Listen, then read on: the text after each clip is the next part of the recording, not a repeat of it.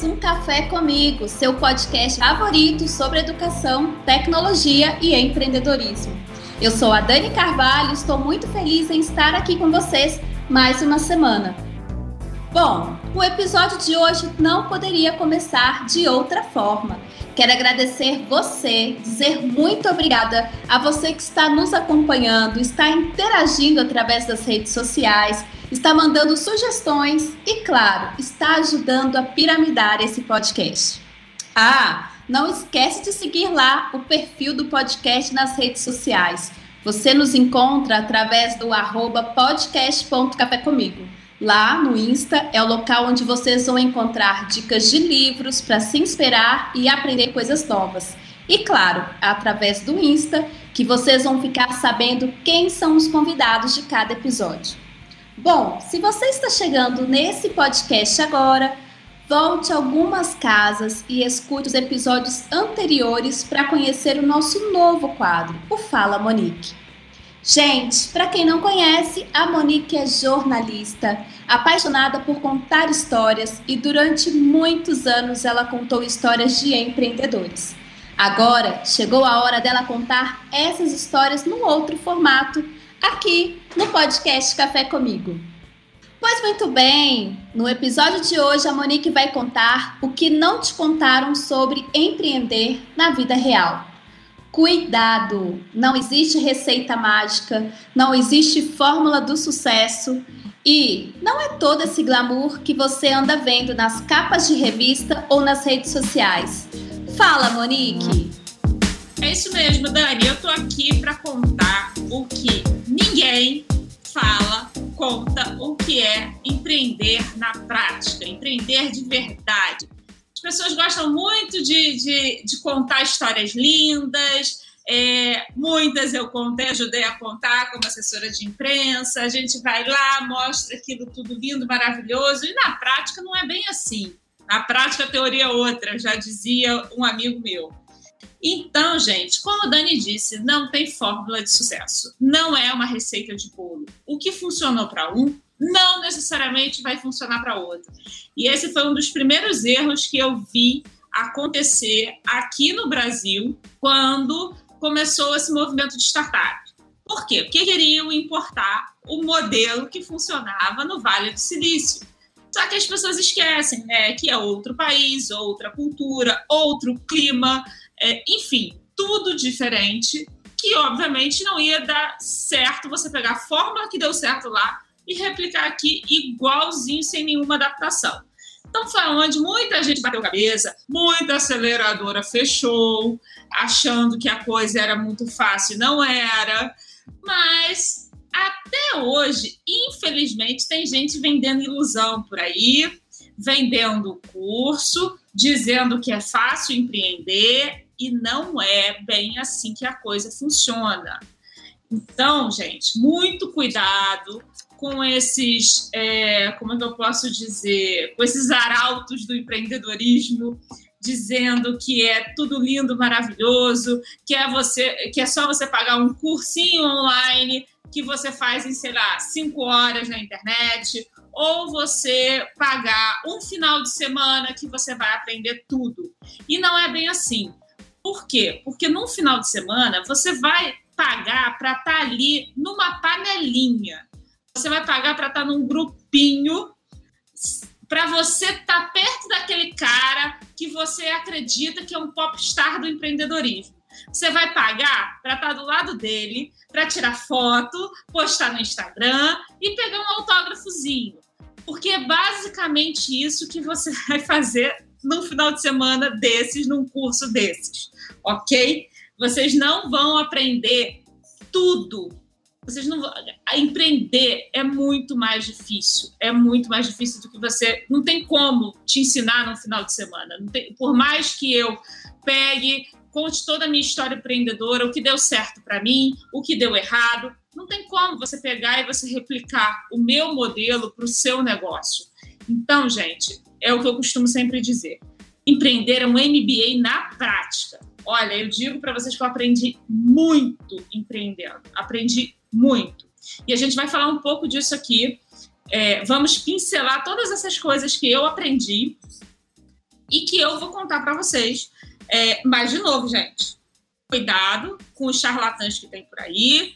É, são pessoas que estão iludindo, vendendo sonhos, e aí você paga para entrar naquele grupinho seleto, aquele grupinho bonitinho, que você vai usar o coletinho Faria Limer, ou como tem uns amigos meus que dizem que é o coletinho do bilhão. É, tem uma galera que bota o apelidinho, Ih, o coletinho do bilhão, eu preciso comprar. Só que o cara tá lá comprando coletinho, andando com coletinho, mas ele tá devendo cartão de crédito. Isso ninguém fala, né? Mas enfim. E outra coisa que eu quero dizer para vocês. Toda vez, eu já falei isso no outro episódio aqui para vocês, eu vou falar de novo, porque isso se encaixa perfeitamente nessa questão desses cursinhos por aí que estão te vendendo seja um evento, seja, ah, um, sei lá, uma aceleradora que tem um mentor XYZ, ou esses cursinhos que o empreendedor fulano de tal está vendendo, checa, checa o, é, o histórico daquela pessoa. O que, que aquela pessoa tem, o que, que aquela pessoa fez, é, qual a experiência que ela tem. E eu digo para vocês, se ela pegou, deu um tiro de canhão, sei lá, um tiro de bazuca. Deu a sorte de, no primeiro negócio dela, ela empreender e ela, ela ganhou investimento e tal, fez exit. Cuidado, cuidado que esse cara, essa pessoa pode, muito provavelmente, ser apenas um azarão, um cavalo azarão. E não necessariamente ele é um bom empreendedor. Ele deu sorte. Então, chequem, fuçem, peguem referência, vão no LinkedIn, pergunte a quem já passou pelo curso, pergunte a quem já passou pela aceleradora, se aquele mentor, quem já teve mentoria com aquele cara. É, cuidado com os cantos da sereia. Tem muito canto da sereia no ecossistema de startups. E aí, falando muito, falando, pegando esse gancho aí desse pessoal que faz cursinho, que dá mentoria por aí, que cobra 20 mil numa mentoria, é, vamos falar do glamour que não existe. Não existe. Você viu muitas vezes em capa de revista que eu ajudei a fazer. Assumo a minha culpa aqui nessa minha parcela de responsabilidade nessa história de criar essa ilusão. É, Mostra-se que é muito glamour. Eu, por exemplo, eu tinha um cliente em que a pequenas empresas, e não só pequenas empresas, mas outras tantas revistas que nem existem mais, né, que infelizmente foram acabando ao longo do, do tempo, adoravam contar a história dele, porque ele perdeu é, praticamente um milhão no primeiro negócio, e ele conseguiu reverter a situação, recuperar o negócio dele e virou uma grande rede na área de alimentação. É, é muito lindo isso para se contar. Só que é, parece muito glamouroso, parece, nossa, é, sei lá, você lê ali uma matéria de uma página, você acha que aquilo ali foi muito rápido, que aquilo aconteceu, sei lá, em cinco meses, seis meses, em menos de um ano. Mas não, foi, foi um tempão. Quanto tempo aquela pessoa é, ficou sem dormir, pensando como é que ela ia fazer é, para salvar aquele negócio, se valia a pena salvar, se ela ia quebrar. É, enfim, quantos, é, quantas decisões, quantas dívidas foram feitas por conta daquele negócio e de decisões que foram tomadas. Mas quando você conta aquela história, quando você vai na palestra, uma palestra de 15 minutos, meia hora, ou até de uma hora, tem algumas aí de alguns empreendedores que duram mais ou menos uma hora, em que ele vai contando toda a trajetória dele, você fala, nossa, que lindo, é lindo, mas você ali, no storytelling criado, no PPT, na fotinho de braço cruzado na, na revista, isso tudo é muito lindo ali olhando para trás agora e contando, é legal, mas viver aquilo, é, de você perder o sono, de você não saber o que, que você vai fazer, que decisão você vai tomar, ninguém conta, é, ou poucos contam. Aqui no Brasil, é, teve um evento durante algum tempo que ele ficou muito famoso lá no Vale do Silício. Infelizmente, ele aqui no Brasil, pelas pessoas que pegaram a franquia dele, não tiveram é, tocaram durante um tempo, mas por questões pessoais, de trabalho e tal, não conseguiram mais tocar. É um evento chamado FailCon, que é a conferência de falhas, é uma conferência de, de pessoas que quebraram. E é, é um evento em que só vão empreendedores contar as suas histórias de fracasso, porque a gente aprende, a gente às vezes aprende muito mais com erro do que com sucesso, do que com aquela tarefa que deu certo. Então, é, você ir lá, escutar a história de, de falha da, de um empreendedor, você escutar a história de um empreendedor que quebrou a empresa e que, sei lá, depois da quinta vez ele conseguiu um, é, criar um negócio e ser bem sucedido, é muito mais rico, muito mais proveitoso do que você ir a evento ou ir atrás desses pop stars do empreendedorismo, que está cheio por aí. E aí, tem uma outra máxima que eu, eu adoro, que é você só vai trabalhar quando você tiver vontade. Ai, gente, eu tive uma sócia, a história é, é sensacional, só que não.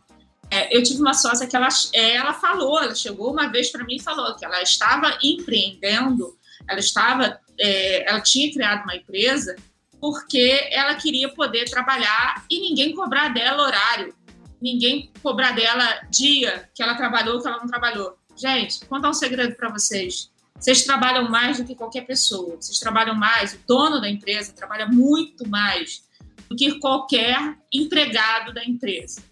O empregado ele pode eventualmente um dia ou outro fazer uma hora extra. Mas, gente, eu conto, assim, inúmeras vezes. Era praticamente regra eu entrar no escritório nove da manhã, sendo que o expediente começava às 10 e terminava às 19 da noite. Eu saía às 21 horas do escritório, no mínimo, no mínimo. Então, eu trabalhava muito mais. E isso eu nunca me iludi, porque meu pai também é dono de empresa. Então, eu sabia o quanto que era trabalhoso, o quanto que era é, difícil para o meu pai, né? Que meu pai era o primeiro a chegar e o último a sair. Então, essa consciência eu sempre tive. Eu tive o exemplo do meu pai em casa. Mas, assim como a minha sócia, tem muitas, a minha ex-sócia, no caso, né? É, tem muitas pessoas que acreditam nessa máxima de que só vão trabalhar quando tiver vontade. E não é assim que a coisa funciona. Quando dizia, eu já dizia minha avó, né, que é o dono do, é, o olho do dono que engorda o gado. É isso, a gente tem que estar lá todo dia na empresa, fazendo acontecer, é, fiscalizando, vendo se as coisas estão saindo do jeito que a gente, que a gente quer que saia, é, que a gente acredita que é o melhor. Então, não caiam nessa lorota. E aí também, nessa de você só vai trabalhar quando quiser, tem outra que é. É eu, olha, isso me irrita num grau essa frase que é trabalhe com o que ama e nunca mais precisará trabalhar na vida. Eu prefiro a versão do coach de fracassos. Trabalhe com o que ama e nunca mais amará nada na vida.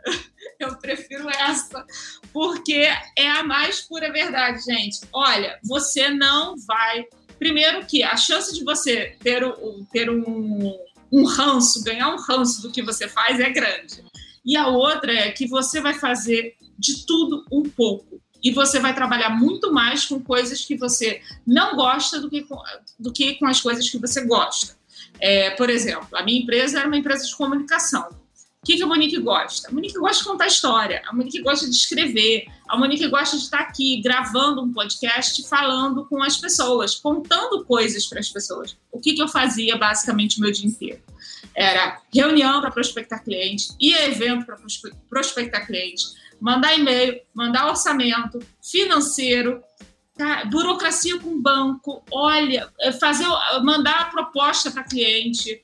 Era isso que eu fazia. E é, eram coisas que eu não gostava de fazer, mas infelizmente durante muito tempo eu fui obrigada a fazer, porque se eu não fizesse, a empresa não crescia. Quando a empresa cresceu, a empresa teve condições, a primeira coisa que eu fiz foi contratar alguém para fazer o financeiro, para lidar com burocracia de banco, para lidar com a contabilidade, para fazer as propostas, enviar para mim. E eu ainda ia para as reuniões e prospectava.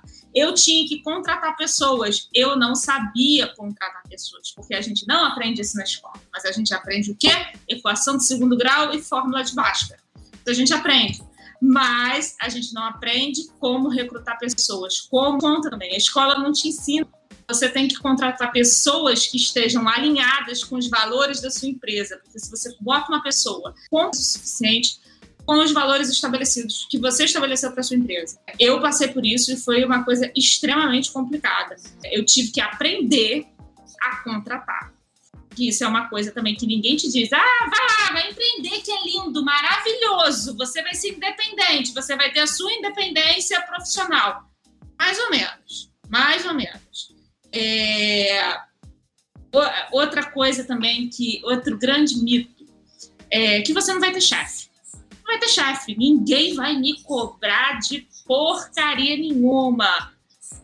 Cara, eu digo para vocês, teve uma época que eu tinha 20 clientes, eu tinha 20 chefes. Eu tinha 20 chefes. Cada cliente meu é um chefe. Era um chefe meu.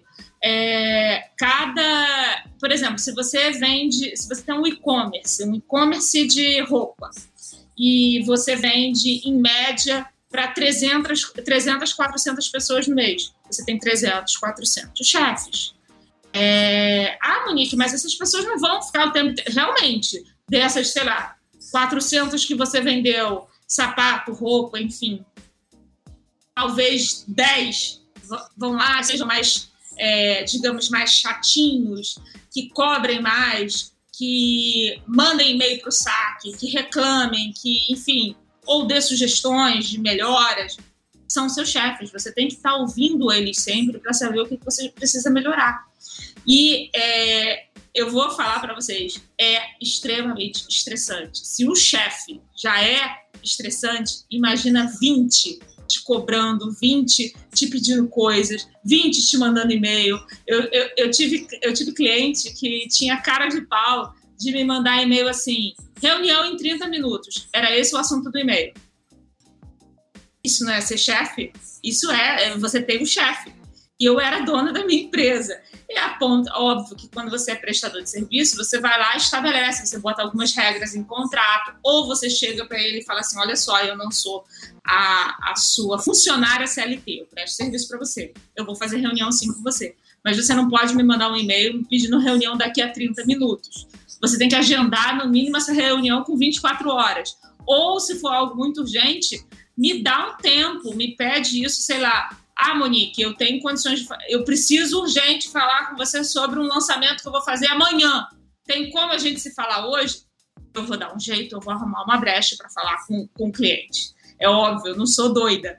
Mas ele pegar e mandar um e-mail reunião em 30 minutos, gente, não dá. Então você vai ter que lidar com essas questões. Se você é prestador de serviço ou se você vende produto, você vai ter que lidar com o cliente. E cliente é teu chefe. Ponto. É, você precisa de férias não cai nesse papo de que empreendedor não tira férias, que empreendedor é, ah, é lindo, maravilhoso, é glamour você trabalhar enquanto eles dormem. Não, se você fizer isso, você vai ficar doente. Então você precisa de férias, você precisa dormir bem, você precisa deitar na cama e dormir. Você precisa. É... Ah, Monique, eu não preciso dormir oito horas por dia, eu durmo bem seis horas, mas durma essas seis horas por favor, você precisa estar descansado para você aguentar um cliente te mandando e-mail pedindo reunião em 30 minutos. Você precisa estar muito bem descansado para você estar atento ao seu trabalho, às suas funções. Se você não dormir direito, você vai ficar irritado, você vai ser grosseiro. É, gente, isso não, não sou eu que estou dizendo, isso já está mais que provado por pesquisa científica de que o ser humano com fome e com sono fica irritado e não foca, não rende bem. Então, durma bem, se alimente. Outro ponto extremamente importante que ninguém vai te falar e todo mundo vai dizer que é lindo, maravilhoso você comer um sanduíche, um hambúrguer na frente do computador enquanto você está trabalhando. Não, gente, isso não é legal. Você vai ficar doente. Primeiro que se você só comer hambúrguer, você vai ficar doente fisicamente, você vai engordar, você vai aumentar seu colesterol, você vai aumentar sua pressão, vai te dar N problemas que você vai ter que ir a médica e você vai ter que parar de trabalhar. Então é melhor você cuidar nesse sentido de você comer melhor, de você ter sim um horário de almoço. Gente, eu, eu cheguei ao absurdo de ter que marcar o meu horário de almoço na agenda, porque senão eu não almoçava. Então, gente, vocês precisam entender que para vocês empreenderem, isso ninguém vai te contar, vai todo mundo dizer que é lindo, maravilhoso você ficar com fome ou você comer na frente do computador engolir uma comida rápida, um sanduíche, seja lá o que for. Isso não é legal, tá? E uma coisa que eu preciso dizer muito para vocês é que empreender é solitário. Embora algumas pessoas tenham sócios, E, ah, não, mas eu divido com meu sócio, eu troco com meu sócio. Ah, beleza. Mas tem momentos que você vai precisar tomar decisões com você mesmo. Tipo, faz sentido eu continuar com essa sócia? Como eu me perguntei, faz sentido eu continuar com essa sócia que trabalha quando quer, que aparece no escritório quando quer, quando ela não quer, ela manda um e-mail 10 horas da manhã falando que não vai trabalhar naquele dia? Então, isso é uma decisão que você tem que tomar com você mesmo. Eu tive que tomar essa decisão comigo. E eu sempre falo que quando a gente apaga a luz do quarto e deita na cama, não importa os conselhos que mentores te deram. Não importa. Ali é você com você mesmo, a empresa é sua, e você precisa tomar uma decisão. E é, isso é um outro ponto. A gente precisa de mentor, independente de você ter sócio ou não sócio, ou você só sozinha, que nem eu. Depois que eu tirei a minha ex-sócia, eu fiquei sozinha, só com funcionários. É, eu não tinha ninguém no mesmo, no mesmo nível de responsabilidade que eu tinha. É, então, eu tinha mentores, pessoas experientes, pessoas que já tinham 20, 30 anos de estrada, porque é isso, gente, mentor não é a pessoa de 20 anos que está abrindo a empresa agora e que não tem experiência nenhuma na vida. Não é isso. É gente que já passou pelo que você já eh, passou, que já trilhou a tua estrada, conhece os buracos do caminho e ele pode te apontar: olha, aqui tem buraco. Você quer passar, você passa, a decisão é sua. Porque, como eu disse, no final das contas, a decisão é sua, não é do mentor. A empresa é sua. Como eu cansei de dizer em Startup Weekend, é, no fim das contas, quem assina o cheque é você. Então, é você quem tem que é, decidir. E aí tem um outro detalhe que ninguém também fala. O maldito quinto dia útil. Gente, e o quinto dia útil, quem é dono de empresa sabe o desespero que é que você tem que pagar a folha de pagamento. E nem sempre, no mundo ideal, você é, é, você tem três meses, seis meses de fluxo de caixa. Você tem dinheiro para você pagar a despesa até seis meses da empresa se não entrar receita, se vier uma crise, sem você precisar demitir ninguém. Só que na prática, como eu disse, a teoria é outra.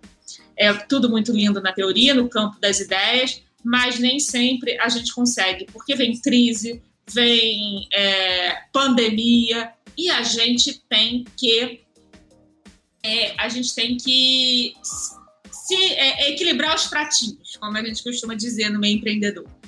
E você olhar para os boletos chegando, que você tem que pagar, você olhar para o quinto dia útil, que você tem que pagar a folha de pagamento, seus funcionários, a gente surta, a gente fica desesperado. Eu lembro que teve um ano que eu enfim, uma dessas crises financeiras, se eu não me engano, foi o ano de 2016. O Réveillon de 2016 para 2017. A minha alegria, eu estourei o champanhe, era que eu tinha pago o salário de todo mundo, décimo terceiro, e eu não tinha ficado devendo ninguém, não tinha atrasado. Então, quem é empreendedor, quem, enfim, você é a pessoa que trabalha com você, é a pessoa que está ali ralando para fazer a tua empresa crescer. Então, você tem um compromisso com ela e além de você ter um compromisso moral com ela, você tem um compromisso legal, porque tem a Justiça do Trabalho que ela vai te cobrar se você não pagar no dia certo o seu funcionário. Então, é, cuidado, gente. Cuidado, mais uma vez, com essa galera que vende glamour, com essa galera que vende, uhul, vamos fazer missão no Vale do Silício. Isso é turismo, que, desculpa, você não vai para lá uma empresa que você acabou de abrir, que você está vendendo almoço para comprar janta, para fazer negócio lá com os caras. Não vai. Você não vai fazer. Não se iluda e não iluda ninguém. Você está indo para fazer turismo. No fim das contas, as pessoas vão pegar, vão pagar essa missão. Quem está vendendo a missão que está ganhando dinheiro e você está gastando, para você ir lá andar na bicicletinha do Google e postar foto.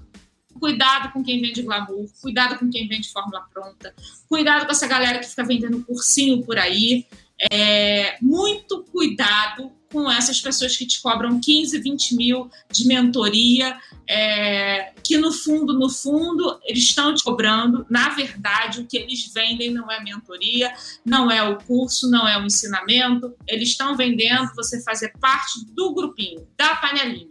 Então, muito cuidado. É, procurem as referências de quem vocês estão seguindo, de quem vocês estão comprando curso, de quem vocês estão ouvindo. Procure saber quem são essas pessoas, o que, que elas fizeram e cuidado para não cair no canto da sereia. Esse é o recado que eu tinha para dar hoje para vocês. É, se vocês concordam, não concordam, o que vocês quiserem comentar, falar comigo, me manda uma mensagem nas minhas redes sociais, é arroba Fernandesnick, no Instagram e no Twitter. É, estou nas duas, é a mesma arroba. Se você também tem alguma história para contar, me conta sobre o ecossistema, me conta, vou ficar muito feliz de poder colocar sua história no meu livro. Tá bom? Então, espero vocês lá me mandando recado nas redes sociais, dizendo o que vocês acharam. E a gente se vê na próxima. Tchau, tchau.